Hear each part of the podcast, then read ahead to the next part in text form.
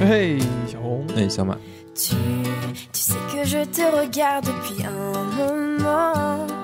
J'aimerais danser avec toi aujourd'hui. J'ai, j'ai vu combien tes yeux de loin. 你小时候听没听过这样一首童谣？小和尚下山去化斋，老和尚有交代，山下的女人是老虎，遇见了千万要躲开。听过。后边怎么唱来着？不不记得，好像就是小和尚下了山了，嗯，然后呢暗自揣，嗯。老虎什么一点也不凶，模样还挺可爱，嗯，类似于这样的描述哈。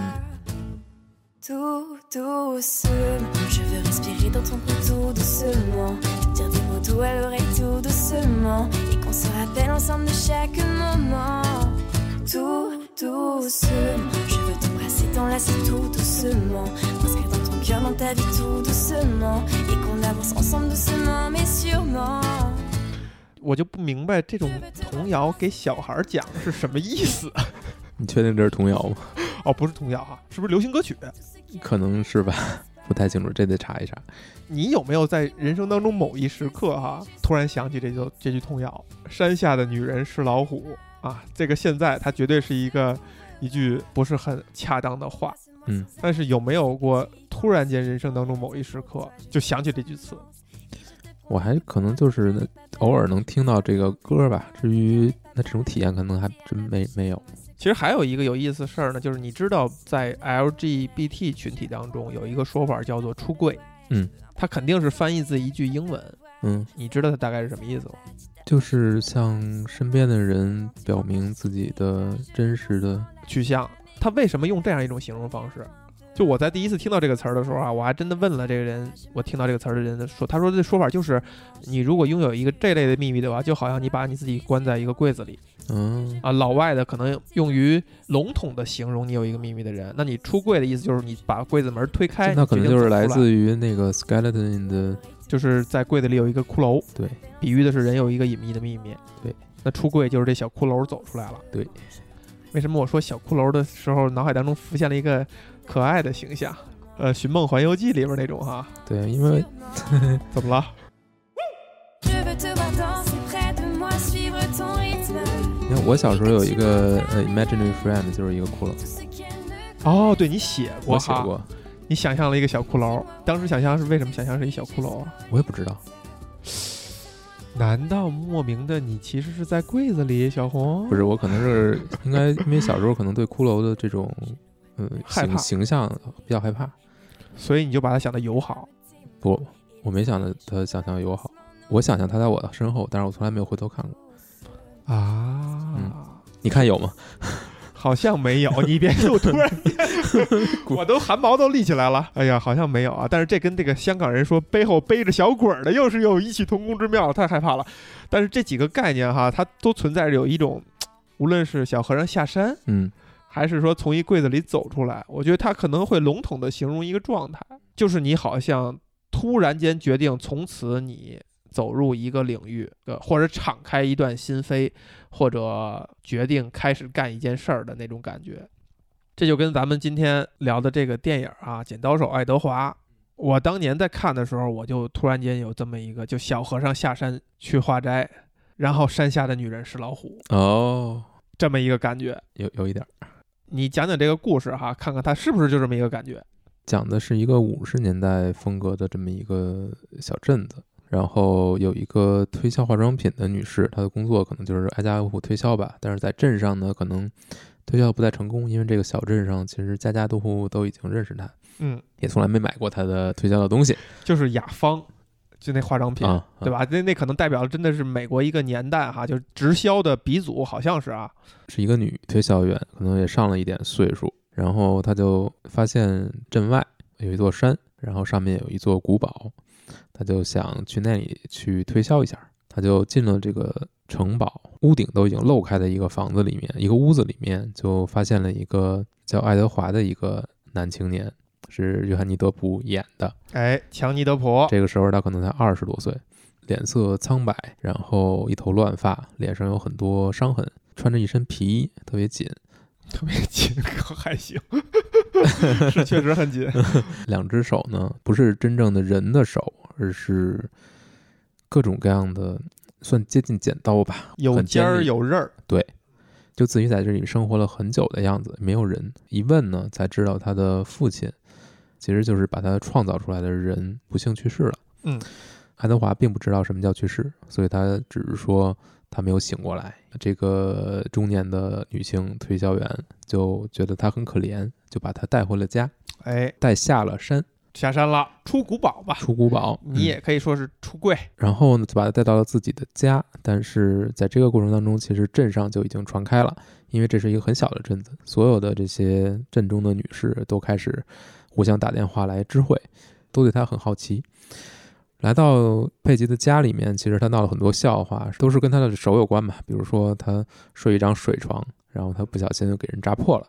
吃饭的时候，他这个完全没法儿去把这个食物放到嘴里，哎，在这个过程当中呢，他遇到了佩吉的女儿叫 Kim，但他可能一下就喜欢上这个 Kim 了吧？但 Kim 对他其实是一种一开始很抗拒，他觉得他像个怪物一样，尤其一开始还睡在他的床上，吓他一大跳。吓他一大跳。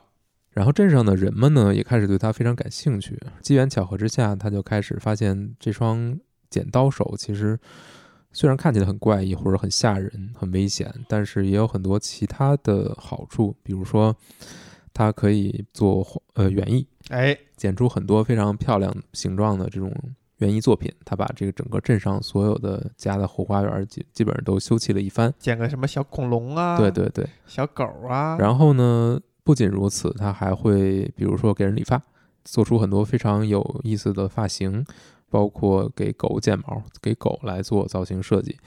可能爱德华不是一个非常懂人情世故这方面的一个人，就是因为他是独自生活了太久嘛，没有接触到人类社会，但是他是一个非常有想象力，同时你可以把他看成像是个艺术家吧。嗯，在这个过程当中呢，他逐渐获获得了一些名声，嗯、而且也上了电视。但这个过程可能对他来说不是一个真正的好事儿。比如说，有一位邻居，女邻居其实是看上他，人到中年春，心荡漾，春对这词儿不太好哈，春心萌动，有什么区别吗？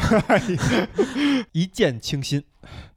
反正就是这个人呢，打着要资助他开发廊的旗号，的旗号呢，是想要跟他建立这种非常亲密的关系，但是被爱德华拒绝了，因为爱德华是呃已经爱上 Kim，心有所属了心。有所属了。但是呢，Kim 对他其实可能只是稍微有一点好感吧，但是还没有真正明确。又发生了很多事情，就是围绕着 Kim，因为 Kim 当时有一个呃有一个男友，这个男友就是美国那种典型的肌肉男，典型四分卫是吧？四分卫，头脑简单，四肢发达，头脑也不简单，也不简单，头脑很很坏，很坏，就是有点脸谱化。不是有点非常脸谱化。这个其实就是照着导演小时候接触过的那些人来去做的。这个片子里所有人都是有现实中的人物原型的。就这个人叫 Jim，这个这个吉姆，这个小鹅爸爸，爸妈可能很有钱，然后他自己又是营养非常好吧，营养过剩，营养过剩，嗯、吃牛肉长大的，他等于现在是 Kim 的男朋友，然后他就非常看不惯这个爱德华，觉得他是个怪胎，然后有点要霸凌他的意思。然后他还设了一个局，就是说他跟 Kim 说，呃，能不能请那个爱德华用他的这个手、剪刀或者怎么样来去帮他们把他父亲车库里的车给偷出来。嗯，爱德华呢，因为是 Kim 求他，所以爱德华一下就答应了。虽然他心里很明白这个事情是有问题的，但他还是觉得无法拒绝自己心爱之人的要求。在这个过程当中，他等于被人算计了，就给啊他出卖了。对，等于爱德华炖了橘子嘛。但是他其实也没有供出来任何人。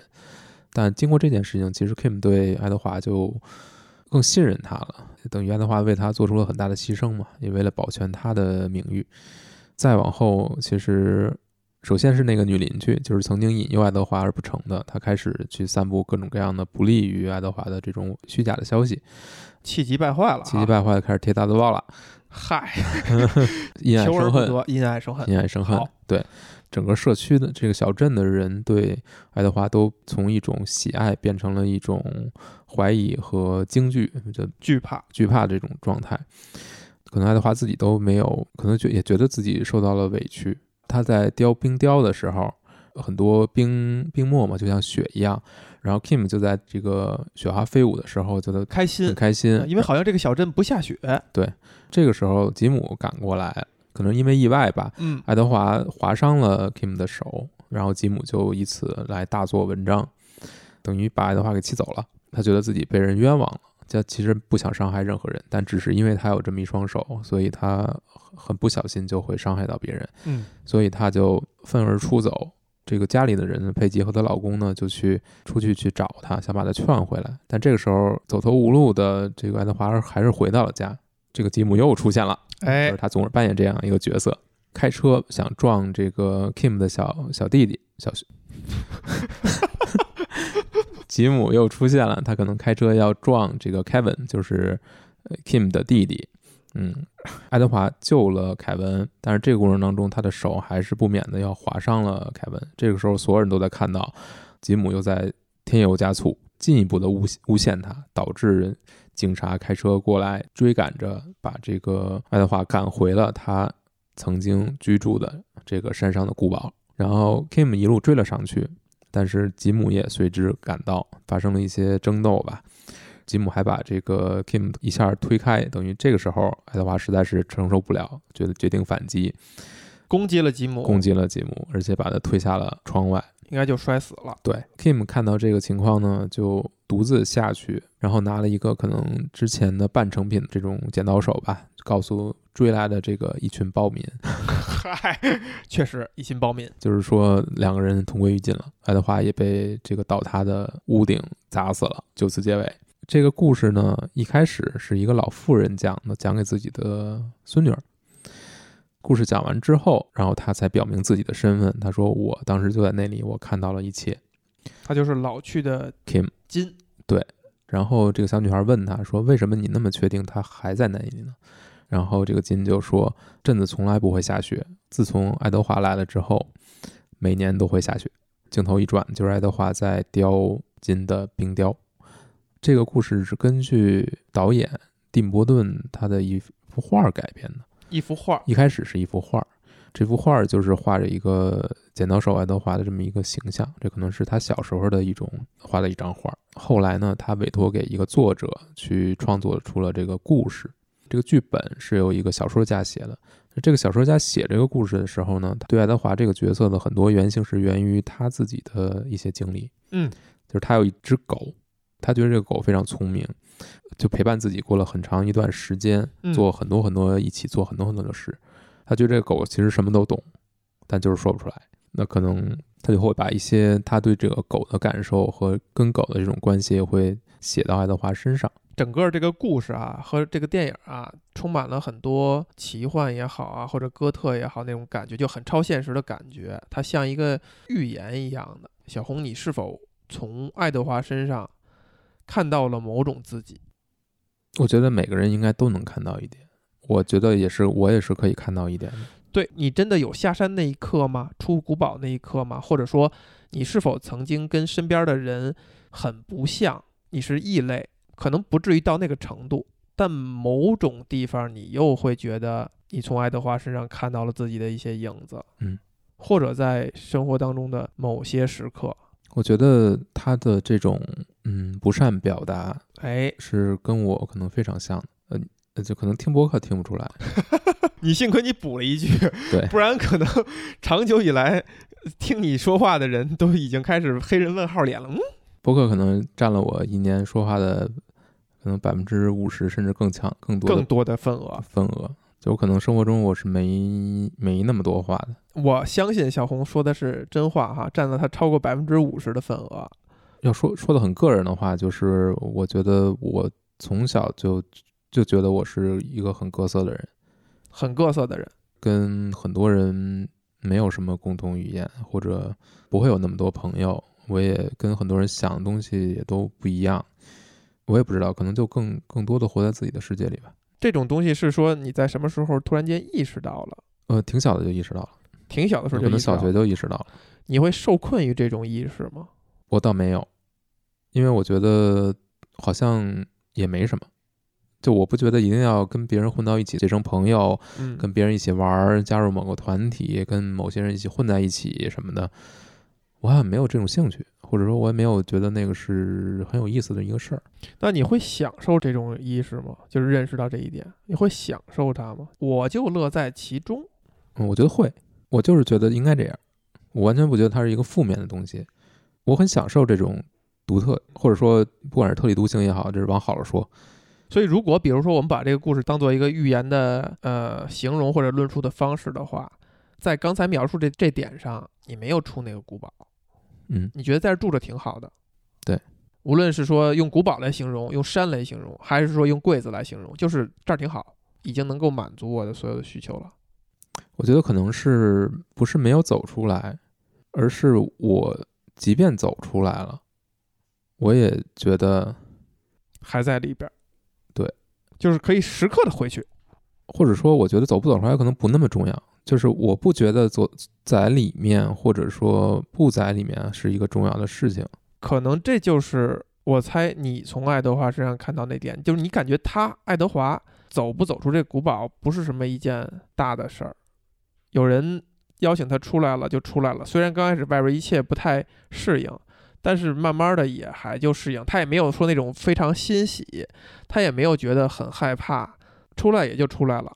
要不是因为最后逼不得已，他可能也没有想我再回去。但你也可以理理解为他觉得这个出不出来其实是无所谓的，但我觉得他最后其实是其实很痛苦的，很痛苦。因为他觉得他没法跟他喜欢的人在一起，是因为他是这个样子，但是他又不可能改变他的样子。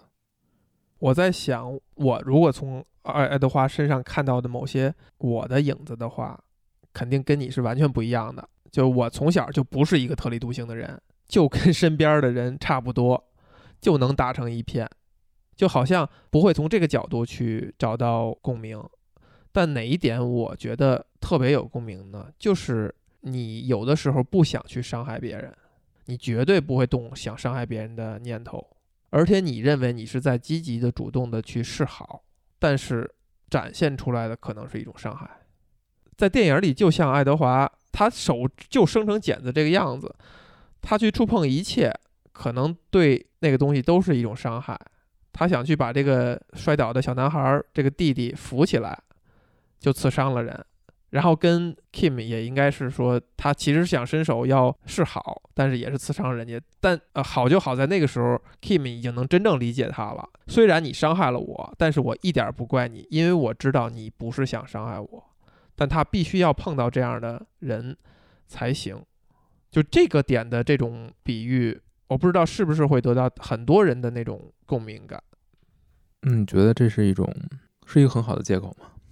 嗯，如果只是把它当做一个借口的话，其实就不太有意义。或者说到我们到了这个，我不想说到了这个岁数哈，到了这岁数，不是说我不想承认到了这个岁数，而是说这个说法让人显就显得很讨厌。你你还没老，你就以一个老的姿态去讲这些事儿，就是你到这一刻应该是足够对自己坦诚了。你来粉饰，来找借口，找给谁呢？说给谁听呢？目的是什么呢？是需要干嘛呢？我觉得不存在的，都是在努力的剖析自我。这就像故事里边讲的，其实爱德华本来按照计划，他是可以拥有一双正常的手的，对吧？他的那个创造者在一直的搜寻新的零件拼凑，在试图打造它，只是在最后这个老人家去世了，他本来可以拥有一双就打引号所谓人类正常的手，他就可以规避他无意识可以伤害别人的地方，也是一个比喻啊。就是有的人他可能他的经历，他行事的方式，无论是什么，他没有获得那个可以让这个东西不锋利的，没有自然的获得可以让这个东西不锋利、不伤害别人的那个本源的状态，长得某种畸形了，或者说这就是他的某个缺陷，而这个缺陷恰恰就是一个锋利的东西，且他需要用这个锋利东西去示好的时候，展现的可能就是一种伤害。嗯，当然可能不能用这个东西解释一切的不好的行为。试图给甚至罪犯找理由，但我觉得是存在这个可能性的。如果真是这样的话，那怎么办呢？如果把它理解成一个预言的话，就这双剪刀手可以创造好的东西，对我觉得那个做园艺这个东西是一个特别棒的创意，特别棒的设计，把他手变成剪刀，就这个东西是可以帮助他快速的去做到这些其他人可能需要很辛苦做到的事情。而你看，如果是换一个不是爱德华这样的灵魂的话，有一种处理的方式就是修剪园艺、修剪草坪，我就修剪一个普通的形状，整洁就可以了。但是爱德华是属于，当他在古堡的时候，他就愿意去修剪成各种各样的形状，那取悦谁呢？就这种认真，这种所谓创造，服务谁呢？就是服务他自己，就是人对于自己的一种某种追求。那这也是他这双手所谓的他锋利的，他能伤害别人的东西给予他的。我觉得对每个人来说，他身上都会有一些东西是不说好坏吧，就是他是一个人的一个人的基础，或者说一个人的本质，有一方面非常突出，他有一个非常突出的特质，这个特质就决定他可能很性格或者行为的很多个方面。那这个特质可能在某一些地方呈现出来的就是好的，在另一些方面呈现出来就是非常差的。但其实不管好还是差，它其实都是因为同一个东西引起的。印象特别深的就是有一我初中吧，有一次有一个老师在课上找了一个坏孩子，所谓的坏孩子，就让我们来说他的优点，可能没有特别多人能说出来。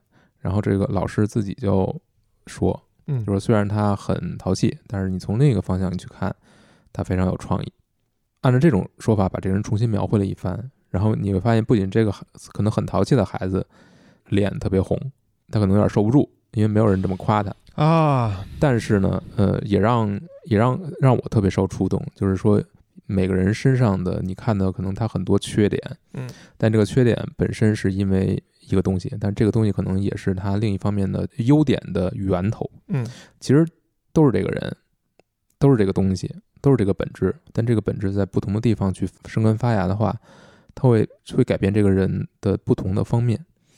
那可能，如果你觉得一个人你爱他，你觉得他某一个方向特别好，你可能要小心一点，就是他特别好这个东西，也会导致他在某一个方向变得很差。嗯另一方面，如果一个人在某一个方向真的是让你特别无法接受，你可能同样的这个这个这个东西，它的源头也会导致一些很好的东西。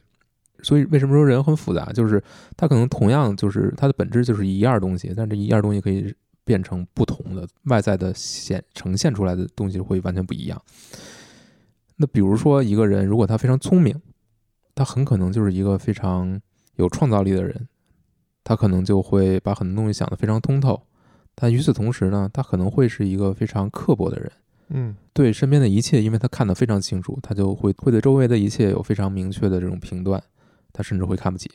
那如果你是身处他旁边，你可能会很受伤害，但与此同时呢，你可能又会觉得他是一个聪明的人，然后他可能会提给你提供很多帮助，但这是很功利的说法，但可能就是你可能喜欢他的也是喜欢他聪明这一方面。但是你不喜欢的呢，其实也是他的聪明。你喜欢和不喜欢的可能都是同一个东西。我举这么一个例子：亲密关系里面，你很喜欢一个人，你觉得这个人，比如说他很温暖，他很脚踏实地，他很关心你。但另一方面，你可能会觉得他不够进取，哎不够时不够有间全野心用在自己身上了。啊，对，或者说，比如说他他很有进取心，他非常能挣钱，他非常聪明，但可能他留给你的时间会非常少。哎，你不可能找到一个人能够十全十美，什么都好。我觉得这个恰恰跟这个电影能对照起来，跟这故事能对照起来。就是你看，呃，我们先不谈，呃，金对于爱德华的那个东西，就其他人看爱德华，就是你刚才描述的，就是这个剪刀太棒了，你你的剪刀手又酷，完了又可以干这些活儿，给我们园子整得特别好，你还能帮我们剪出有创意的发型，你还能帮狗 剪出这个有创意的毛。当你对此习以为常以后，觉得这个东西就已经融入到小镇上了，是我们小镇的一部分了以后，你就忽视了这些好的地方，慢慢的你看到的就是这个剪刀的可能坏的地方，比我们这些人更强大到可以立刻伤害别人，他是有危险的。这个人我们不理解他，他跟我们不一样，这些人就开始像你刚才形容的暴民哈，乌合之众啊，去放大这个缺点，因为那些优点你已经觉得你坦然的拥有它了，就它那些好处你你已经坦然的拥有了，你就开始把目光集中在你不想要那些坏的地方。嗯。而相应的，我们如果试图去理解金，一上来也没有被这些好处吸引，反而被这些被坏的地方吓了一跳，但他却从另外的角度接受来的话，他跟爱德华之间的关系可能就不是基于爱德华的那剪刀手剪刀手了，而是爱德华真正就是如何去对待他的，如何为他着想，如何为他甚至牺牲自己的很多东西。那这个其实是跟他的外在，甚至他的这个这个身体是没有关系的，而是他的他如何对待别人，他如何对待自己喜欢的人，那就是具体的事情，他是怎么做的，而不是它的表象是怎样的。如有也有可以推翻我刚才说的那点的啊，就是你今特别动心的一刻，就是突然间头上飘了这个飘雪，嗯，确实是剪刀手给的。是，我觉得不是剪刀手给的，还是这个人。对，我们在谈的其实就是那个那个剪刀手背后是有东西的。对，都拥有剪刀手，你可以就修剪一个圆圆的院子，整洁就可以了。让它修成小恐龙、什么小狗、小蝴蝶的，不是那个剪刀手，而是这个人的心，嗯，是他心里边的某些东西。他能够给这个镇子带来不一样的发型，不是因为他的剪刀手，就镇上肯定也有那个理发的人嘛，只是他弄不出这些造型来。就是可能，可能我们都很难看到，当你被一个人吸引的时候，可能是被某一些表象吸引，你需要一个努力或者一个过程，才能真的看到这个表象背后的东西。嗯，就哪怕是这个东西支撑了这个表象，所以我们喜欢漂亮姑娘有错吗？我我拒绝回答这个问题。拒绝回答，为什么呢？这是一个，嗯呃，漂亮的外表背后有什么？嗯，我觉得这个不是一个好问题，不是一个好问题。对因为它是一个怎么回答都可以被扭曲的、被误解的。被误解的一个一个话题，所以最好的办法就是不要提它。那你觉得，如果爱德华当时他的发明者没有死去，而是给他换上了或者换上了这双手嗯，之后，那可能他才离去。那你觉得爱德华的命运会有什么变化吗？好问题。因为显然这个老发明家其实也是希望他能换上这个手的，而且他们之间的相处，其实他是尽量把爱德华培养成，想把他培养成一个普通人。是的，就是在这个过程当中，才能保证或者说才能塑造了爱德华一颗所谓的善良的心，嗯或者很像一个真正人的这颗心。我们肯定要这样理解，就是这个发明家他的一切的心血，他不想造一个怪物对，他是想把它变成是一个人，他想象中的好的、被大家接受的人。也许他换上手以后，他就成为一个普通人了，一个善良的普通人。有可能是，但是我脑海当中立刻想的就是，当他走到山下以后，那出了古堡以后，进到这个小镇，你第一直觉是不是会想到这些人还会从他身上找出跟我们不一样的点？还是大家真的就像把他请下山的这位女士一样，其实是非常想接纳他，这个家庭是非常愿意接纳他。就是我们是不是有一个惯性，我们试图找这个人身上跟我们不一样的东西，然后可能就会把他夸张或者我们一直在我觉得一直是在找，就是我们面对一个人的时候，你说真的是在找，你是到底是在找他身上跟你自己一样的东西，还是你想去发掘一些跟你不一样的东西？可能有个过程，可能这这就跟这个电影的过程差不多。就是一开始是你是想接纳的，嗯，当你习以为常了以后，你内心可能就存在了某种排斥了，然后就会找蛛丝马迹。哎，这这人怎么这样啊？对啊，他怎么他怎么戴帽子呀？他对吧？我们都不戴帽子，他为什么要戴帽子？你就开始看什么都不顺眼了。那每个人身上都有对剪刀手，都有能被人捕捉到的东西。对一定是这样。那他还要追求一个大家的认同，就是当我看到了，哎，你看小红不戴帽子，你说他是不是不戴帽子？他这不戴帽子是不是意思就是在嘲讽我们？咱们是不是应该给他轰出去？咱们是不是合起伙来，咱不理他，给他灭灯，给他。嗯，我觉得电影其实是一种比较夸大的、用一种极端的方式，很极端的方式再去表达这个这一点，但现实生活中可能也会有类似的，可能会甚至于会比电影更夸张嘛。人会本能的去畏惧与自己不一样的东西，尤其是当这个东西可能是自己无法去理解和无法去控制的，他就会更加的畏惧。但很多时候没到那个程度。就我们谈的就是这就这么一个点，就是你看，为什么我现在在为什么在想，很多呃女生也很喜欢这部电影哈，她一定是因为喜欢爱德华这个角色或者这个人。那我们很喜欢呢，是因为我们看到了某些方面的自己。那我们被感动呢，可能某一刻就是因为金接纳了他，哪怕剪刀手这个问题。优点缺点全展现在他面前，他其实不太在意这些点，他也深刻的理解了剪刀手这件事儿，就他就是在他觉得他在示好的时候，其实是可能会伤害人的时候，他还接纳了他，这就像所谓的一个亲密关系或者你的伴侣，就是无时无刻的不站在你这边儿，哪怕身边所有人揪住你一个非常明显的缺点在取笑你。在攻击你的时候，他也站在你这边儿，而有的时候你最大的失望就来自于有一个场合，你发现你的伴侣站到了对面，跟他们一起去取笑你，揪住你这个点在攻击你，你就会无比失望，无比难过，无比伤心。嗯，有过这种时刻吗？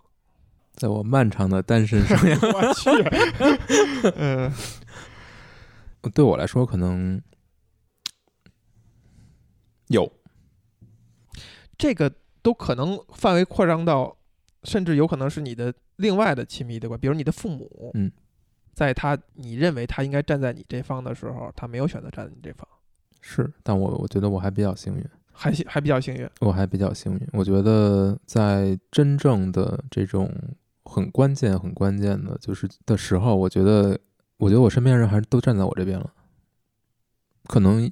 一方面是因为我本身生活中也没有那么多人，我不会轻易的让一个人进入我的生活，即便是我我觉得可以进入的话，我我也一定是表达过我的缺陷的，我是一定是把我的真正的缺陷，我会明明白白的跟跟别人说的。但你看，爱德华告诉大家了，我有这个剪刀手，大家都能看得见。对，你们动脑子想一想，我能直接就把那小男孩脸划伤吗？他们没有把爱德华当成一个人。他们只是一种猎奇的心态，把他当成一个怪物。只有一个人把他当成人了，或者说只有他们家，他们家，他们家还把他当成一个人来看待。虽然他很不同吧，这个就可能就是一个基本的区别。你你不不把当成一个人的话，你你就可以把他妖魔化嘛。我觉得可能这个这个电影更多的值得去说的就是，你就像你刚才说的，一个人他是有明显的。缺陷的每个人可能都有，嗯，有可能程度不一样，或者问题缺陷的到底是什么缺陷不一样。那就是在这个缺陷存在的前提之下，是不是还有人愿意去接纳他？是不是还有人愿意去站在他一边，或者把他当成一个正常的人来看，而不是因为一个缺陷，不管是明显的还是不明显的，而就把他打上一个标签，就是他是一个怪物。我觉得这个这这就是很大的程度上是取决于看待他的这个人对人或者说对正常到底是怎么定义的？嗯，对正常是怎么定义的？你是不是觉得人有一个标准，只有你符合这个标准，你才是正常的？你你你五官端正，你你四体不这没有没有残缺，然后你你你你精神很正常，嗯，是不是我们现在对于正常的标准就在放高？太高了，我们经常会形容这人，你就觉得他有问题、有毛病，甭理他，他是傻叉。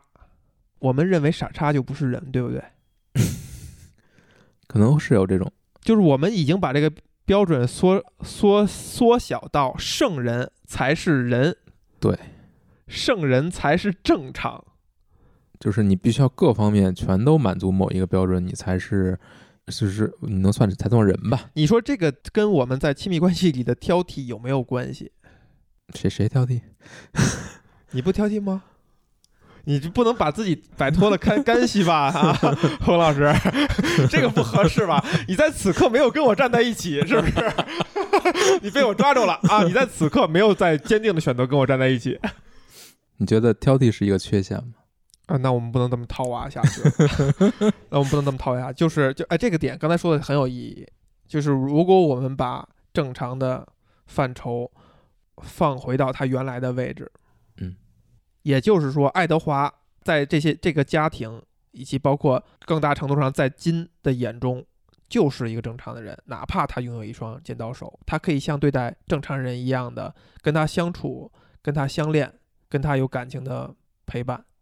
我们可能需要做到这一点吧，就是我们要把正常的范畴放到一个他原本应该有的位置。对，是这样，但真正你要做的不是不是把一个范畴放在哪儿，而是你要去认可一件事情，就是一个人有缺陷是正常的，，呃对，就是他应该有缺陷，他可以有缺陷，即便他有缺陷，如果他的心地还是好的，这个缺陷不是他本质的一方面，或者怎么说呢？这个就就很复杂了。你对于爱德华来说呢，这这个这个可能很好说，但是可能如果不是爱德华这种情况呢，嗯，比如说一个人他很骄傲，他很骄傲，他很自大，那你就会你觉得他不正常？你就要考虑一个问题，就是你觉得这是不是一个可以被接受的缺陷？嗯，或者说，比如说他很吃饭吧唧嘴。那那就别说了，你换个例子。或者他非常嗯非常孤僻，啊，非常孤僻。他非常孤僻，嗯他呃非常孤僻也不是好例子。他这个人他就是一个悲观主义者，嗯，就这种相对更像某种中性的词儿，但是很多人是抵抗悲观主义者的，嗯会让自己的周围这个气场也会很丧丧，或者说气压会很低等等的这种描述哈。嗯但是我们用政治正确的方式的话，是会接受悲观主义者，而且悲观主义者不占少数，是，那就很明显可能会把它当做正常，或者说他是一个非常被动的人，非常被动的人。他不会主动的去做很多事情，但是你如果推他一下，他就能把这事儿做了，或者他就会有一些改变。那你是不是关键就是你是不是愿意一直去推他呢？还是说你觉得太累了，太累了，我是推不动了，我不能一直推？是我通常会这么想。这都是一个你要做出的选择，就是你觉得这个是一种就是你不可接受的缺陷，还是说它是一个人的本质的一部分？对，如果这个是这个点哈、你忍不了，你又想忍，它总要有一个你想忍的动力那我觉得这这最后就是一个变成一个个人的选择了，那在最后变成大家算计一下，啊。列一个单子，列有点二哈。那不，那还有其他的理解的方式吗？当然，这个电影就很童话哈。就那我如果我们试图去想，金为什么愿意接受爱德华，哪怕他这剪子把他自己刺伤了，把他弟弟刺伤了，而且将来可能还会发生类似的事故，但某种意义上还是愿意接受他。因为这个故事里面只有一个人爱他呀，或者说男女层面的爱，哦只有这个人真的是爱他的，是愿意为了他为了他去牺牲自己的。哎，给了我们某种启示啊！什么启示？这启示是不是有点不负责任啊？为什么？你如果想追求一个姑娘，你就去爱她，总会打动她，这不就变成了那个方向的不负责任了吗？哪怕你有剪刀手，你浑身都是剪刀手，你浑身都是缺陷，你只要用真爱就可以打动她。那这有什么问题呢？有问题这是后面吧，是你打动之后吧？我没说我，没说，我没说你，啊我就是泛指嘛。啊，那那你有问题吗你你真的去爱一个人，然后你去打动他，有什么问题呢？没有任何问题，哦也对，没有任何问题。如果对方被打动了，就被打动了呗；对呀、没被打动就没被打动呗。对呀、但你你去表达自己的爱是没有任何没有任何错误的。小红，你说的这么轻巧，你能做到吗？哎呀，不是嗯。这个东西，你看啊自始至终这个东西是不是有点不真诚了？就你说这个道理说的时候，好家伙，都呃慷慨激昂，嗯。都很觉得显而易见啊，嗯，你就去表达呀，对。你就去做呀，对，知行合一吗？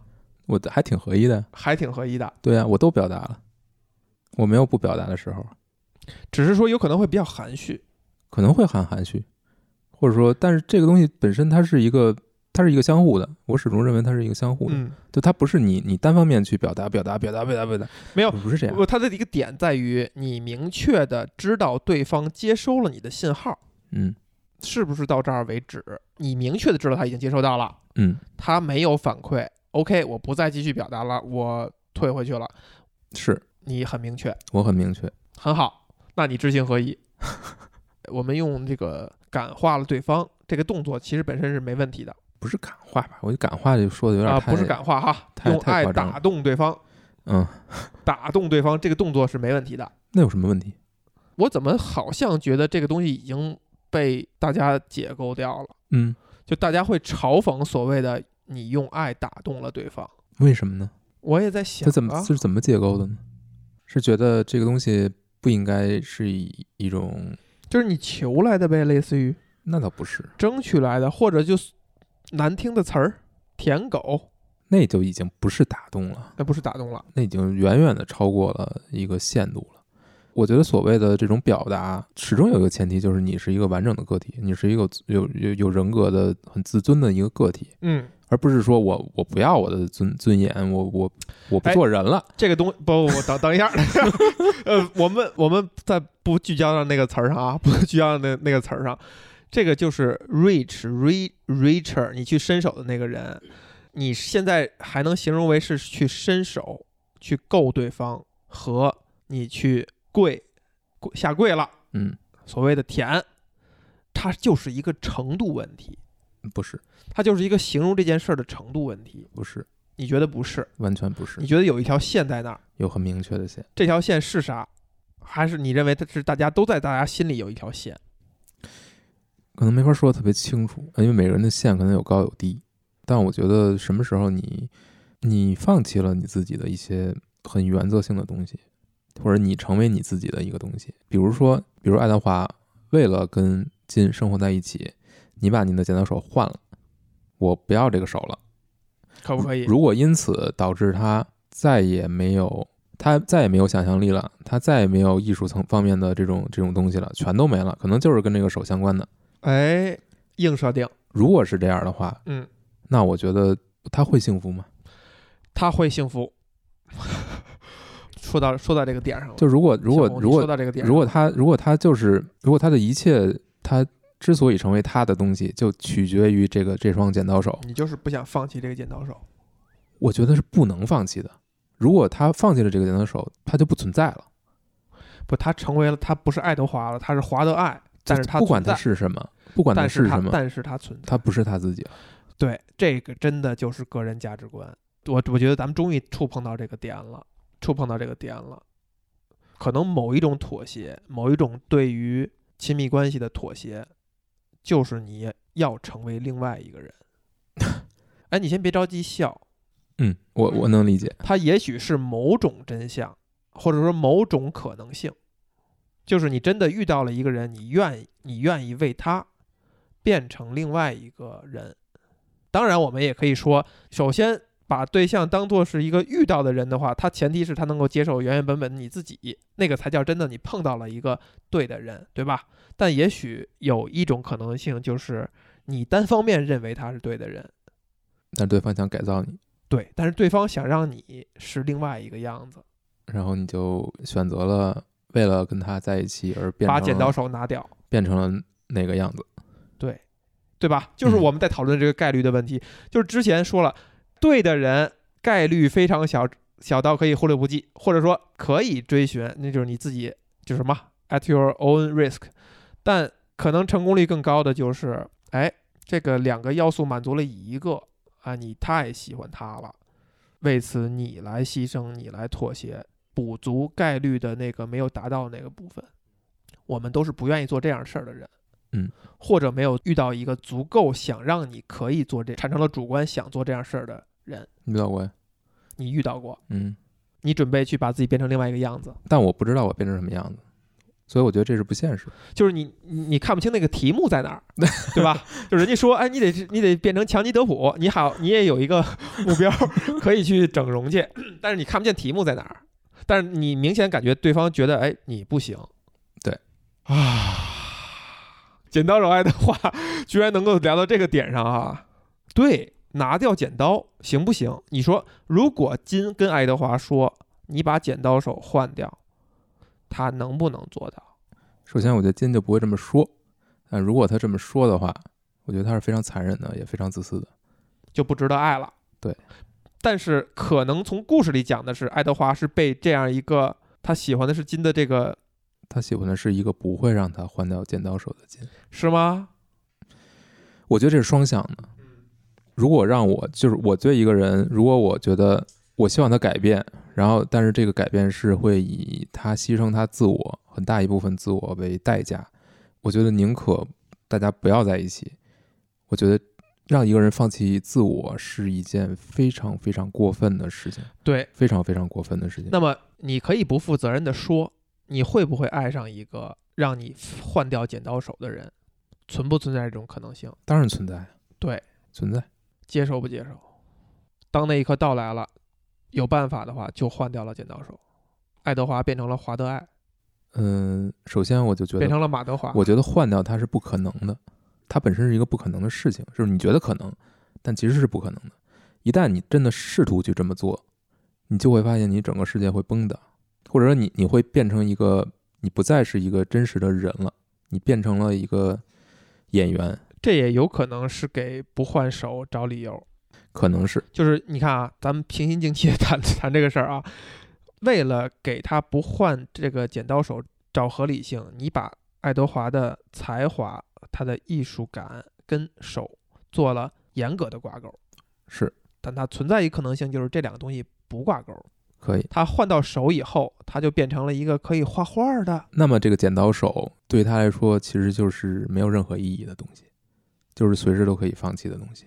那我们还讨论什么呢？那随时有意义有意义。你有一个东西，你用了好多好几十年了，你跟不是你它相伴，你现在在说的，其实就是相当于你只把它的坏处保留了，你把它的好处都没有挪到其他的地方。剪刀也有好处啊，你随身就带着钢铁不嘛。那显然不是我们在说的内容嘛。你你现在这种偷换概念嘛，，啊对，有点这意思啊，你就是有点这意思你，只保你只保留就是才华留下了，对才华留下了，但是你你你把留下了，你把坏处的，但实际上这个也对，它是它是绑在一起的，嗯，就是我错了，但是不是就是真的？你觉得这个东西就是我的才华，或者怎么样，是我自己的一部分，我本质的一部分？你有时候可能是你觉得是，但它可能不是，它只是你的一个缺陷，它就是一个缺陷，它就是一个缺陷，它可能它就是一个缺陷，你在就别人身上都是缺陷，你就可以自己身上都是绑在一起的。对有可能是这样的，有可能是这样的。这个东西没有人能够把它说的那么清楚，就是有一种可能，就是这两个，它确实是从你的本性中生出来的，你就是一个这样的人，你就是一个孤僻，你就是一个很奇怪的人，那你就只能接受这一点，因为这就是你。你尝试去变成一个讨人喜欢的，你会发现你特别痛苦，你会去，你尝试去参加饭局也不知，道自己是谁了你，不知道自己是谁，我为什么在这儿，我为什么干这个？用流行说法就整不会了。对，就是你你会发现你完全就迷失了。对我就会这样，你没法参加饭局，我不愿意去主动的去跟陌生人去勾搭或者怎么样，或者去沟通，然后去产生关系，去对人产生好奇，我做不了这个事情。有没有一个姑娘希望你愿意参加饭局？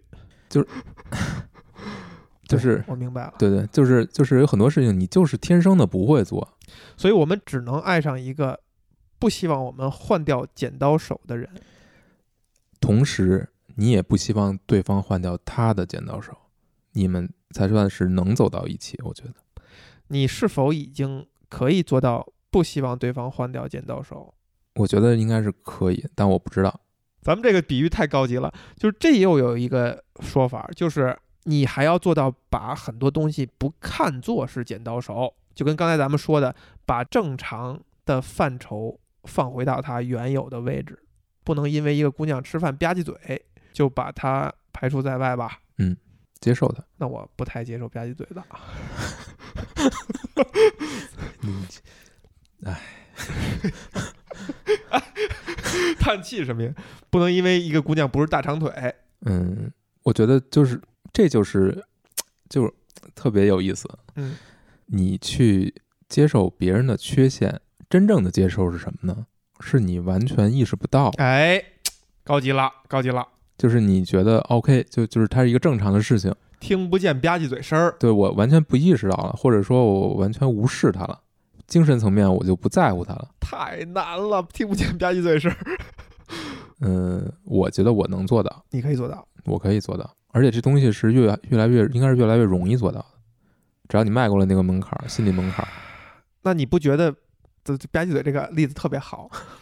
还有一个方式，你认为不吧唧嘴是一件很容易做到的事儿吗？对你来说是，就像对别人来说，出去吃个饭，这样见搜搜一下，搜搜一下是一件很容易的事情，人觉得轻轻松松。但对你来说就是难于登天。你觉得我耗尽了全身的精力去装出一个样子，装出一个对人感兴趣，去想话题，去别人攀谈，装熟路怎怎怎样怎样？那对我来说就是一个巨大的消耗。那对别人来说就轻而易举，人家可能还觉得我充电了，都听到了很多新的东西，特别有成就感。你说如果是这么两个人，你说可能吗？那就不可能。没他们的生活方式，他们的都是不一样的。你说怎么生活在一起呢？能生活在一起，可以，就那样可能是一个更好的生活。但是这个跟咱们说的地儿扯远了，就嗯可能，哎，这也是一个解法。当你决定跟他在一起之前，你觉得他的剪刀手格外刺眼，但你因为什么原因迈过了这坎儿，你发现剪刀手特别有用。你看啊，你比如说你不喜欢出去应酬，不喜欢出去 social，你的另一半儿呢喜欢，嗯，在你们热恋期间哈，他觉得你不陪他一起，可以跟朋友一起玩儿，他会很难受。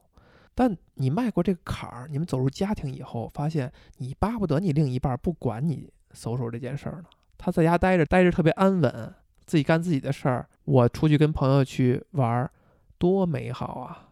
其实是这样。这就是我形容刚才说那个剪刀手，你刚开始看着特刺眼，但是你发现你们一起生活以后，你就又能剪头发，又能剪园艺，只是说你睡觉的时候你冲那边，我冲这边，咱别伤着，或者咱们两张床、两个屋子就能解决了这个问题了。吧唧嘴也是这样啊！你发现你一块儿生活以后，你你跟他一起吃饭的你时间变少你。还是一个偷换概念，就是你你你没有把它当成一个真正的缺陷。它是真正的缺陷，就或者说真正的缺陷到底是什么？我跟一个人对着吃饭，他吧唧嘴我就难受，这个东西是不是对我而言是一个阻碍？我觉得不是一个真正的阻碍，那如果不危及到生命的话，就不不太有是不是危及到生命，而是说这个人他的，我觉得他是是他的处事方式吧，或者他这个人本身的一些东西，而不是说这些外在的特别外在这些东西都是好都是好克服的。那比如说，如如果一个人他是一个特别本性冷漠的人，本性冷漠的人，或者说他就没有那么多共理同理心，他给不了那么多同理心，哎，那可能还有另一方面，他他吸引你的地方就是他足够冷静，他在任何时候都处事不慌，处变不惊，能对够帮你挺过大风大浪等等啊。我们这个例子举得好，那是否能接受？他仍然也能够套用刚才咱们那个那个方式，他足够冷漠，你哪怕有红颜知己或者蓝颜知己了，他都不在意。当然，前提是真正意义上的红颜知己哈，只是说你们没有任何更深的关系，就是很好的朋友，愿意聊天儿，他也不在意，你就可以让这个朋友解决你对于情感交流层面上的需求了。嗯，我们都举的是极端的例子，不是说鼓吹这种行为哈，但他就是这样嘛，就是你跨过了这个坎儿以后，发现这把剪刀手伤害不到你，且它可能是有用的。嗯，讨论真的具象化讨论起来，可能就就很复杂了。我们可以说到那一点，就是其实我们还是想找到，如果你很看重亲密关系，嗯可能还真的，你希望一个完美的恋爱，或者不是完美的啊，一个好一段好的恋爱，一段好的爱情，一段好的陪伴和亲密，其实是对方不在意你的剪刀手，嗯，且你不在意对方的剪刀。